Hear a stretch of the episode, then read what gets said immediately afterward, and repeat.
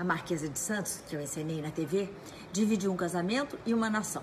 Aos 15 anos, ela se casou com um homem violentíssimo.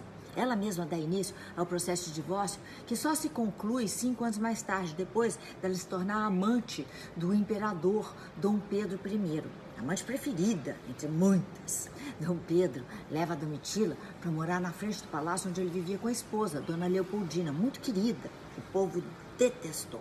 O caso virou uma questão de Estado e Domitila, depois de sete anos de amor, foi mandada de volta para São Paulo. Ela se casa novamente e se entrega a uma vida de caridade. Protege os miseráveis e famintos, socorre os desamparados e cuida dos doentes. E assim, numa super volta por cima, ela passa a ser amada pelo povo que antes abominava.